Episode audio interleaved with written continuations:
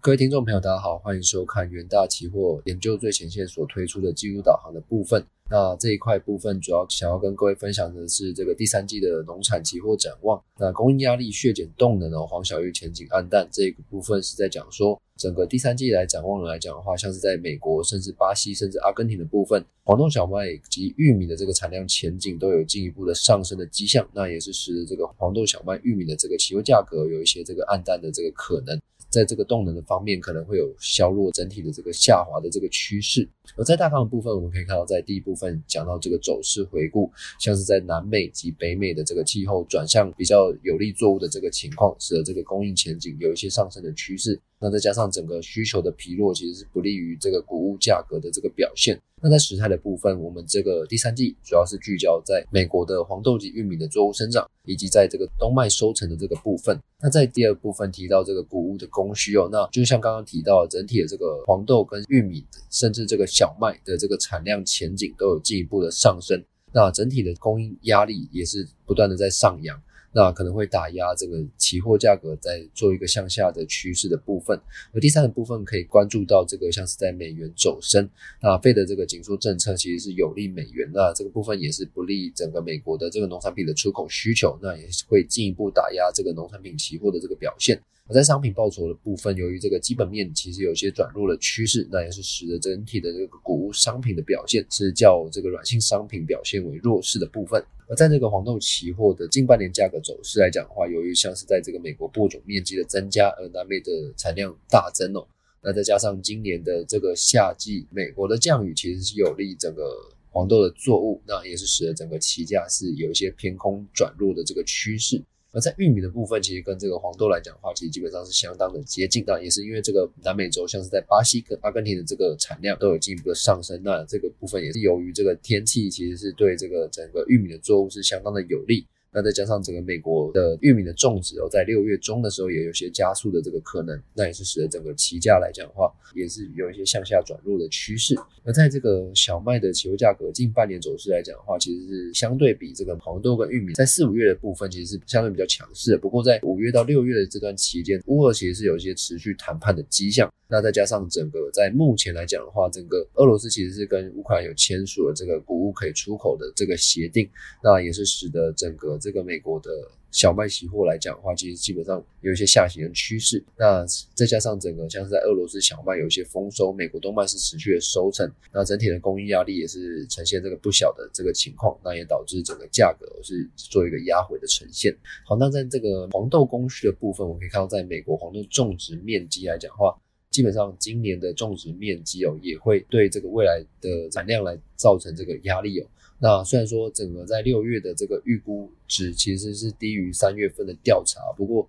二零二二年的这个种植面积有仍然是高过于二零二一年的水准。那二零二二年的种植面积来到了八千八百三十万英亩。那这个黄豆的产量可能会维持在一个高档的趋势。那在这个黄豆的进口量来讲的话，基本上可以看到，由于这个先前中国疫情的限制哦，加上经济的成长有一些放缓的迹象，那也是使得整个中国黄豆的这个进口量是大幅的削减。而在这个 USDL 其实也调降二零二二到二零二三年度的中国黄豆进口量至九千八百万吨，这个部分是不利于黄豆的需求表现。而在这个巴西的部分，由于巴西的这个黄豆的产量进一步的上升，那也是使得整个巴西的黄豆压榨量也会进一步的提升，那再加上呃，像刚刚所说的这个美元其实是进一步的上扬，那。在巴西货币雷尔，甚至是阿根廷的这个汇率来讲的话，基本上都是优于整个美国。所以在 USDL 针对像是在巴西的产量跟阿根廷产量的预估有一些上扬的部分，那这一块呢都会压抑到这个美国的出口表现。所以在整个美洲的这个黄豆的出口市场就会有一些这个竞争的力道存在，这部分也是会不利于整个美国黄豆期货的表现。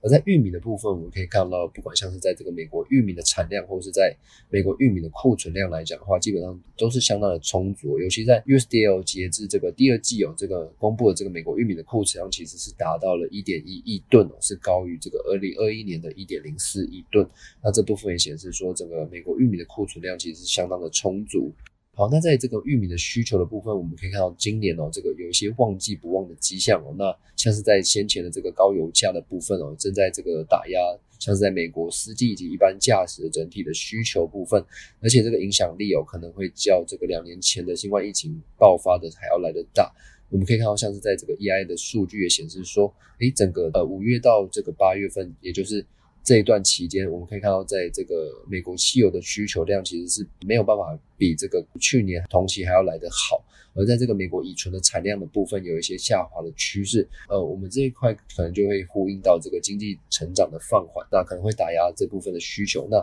美国乙醇的这个原料其实就有一些玉米的这个存在，那所以这块的需求如果下降的话，其实会不利于所谓主原料玉米的需求的部分。而在巴西的部分，刚刚有提到，像是在这个南美洲的整体的产量来讲的话，其实相当的良好。那配合说整个美元也是持续进一步的上扬，这一块的部分跟黄豆一样，都会是压抑美国玉米的出口表现的部分。好，那最后提到这个小麦的部分，可以看到小麦这个目前的这个美国冬麦收成进度，其实算是符合市场的预期哦。那可以看到，在这个目前的美国的春麦的这个种植带。这个气候也显示说，整个春麦种植区其实算是相当的稳定哦。我们可以看到，在美国春麦的良率在今年的表现也是持续的上扬，这一部分都会加重整个市场对于小麦产量的前景的预期。好，那在这个俄罗斯春麦的种植进度也是相当的快，那也是符合市场的预期。而今年的这个俄罗斯小麦的产量以及加拿大小麦的产量都有进一步的上扬，这一块也会去压抑所谓这个美国的这个部分。而美国今年的小麦产量的预估来讲的话，因为刚刚可以看到冬麦的收成加上春麦的这个良率都有进一步的上扬，那这一块都会对着整个小麦市场的供应有造成所谓的压力的表现。好，那最后我们可以看到，不管是 CPI 普通的年增率跟核心 CPI 的年增率，基本上都是持续的飙升哦。那这一块呢，就是这个整个美国联准会是想要使用货币紧缩的这个政策来对抗所谓的通膨的部分。那他们就是持续的这个缩表以及升息哦，那这一块都会导致整个美元指数是持续的向上走样，而在这个向上走扬的情况之下，当然会去压抑所谓的这个美国的农产品出口的需求，那这一块可能就会持续去打压所谓谷物期货的这个商品价格的表现。而最后这个结论提到，像是在一开始的走势回顾嘛，就是上天气转好，那需求转弱。这一块都会都是使得整个技术分析来讲话，而，有一些短线已经开始是往下走弱，那长期均线的部分也是有一些下弯的趋势。而在第二部分比较提到一些细项的数据，像是在供应或是需求的部分，都会对整个期货价格有一些不利的表现。而最后也会提到像是在这个美元。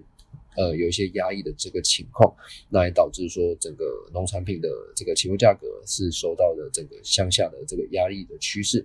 那供应压力有削减的动能哦，使得这个谷物影响了整个熊市的这个部分，可能会对整个农产品期货来讲的话，有一些不利的前景。那以上呢就是这个整本次的这个技术导航，也祝各位操作顺利，谢谢。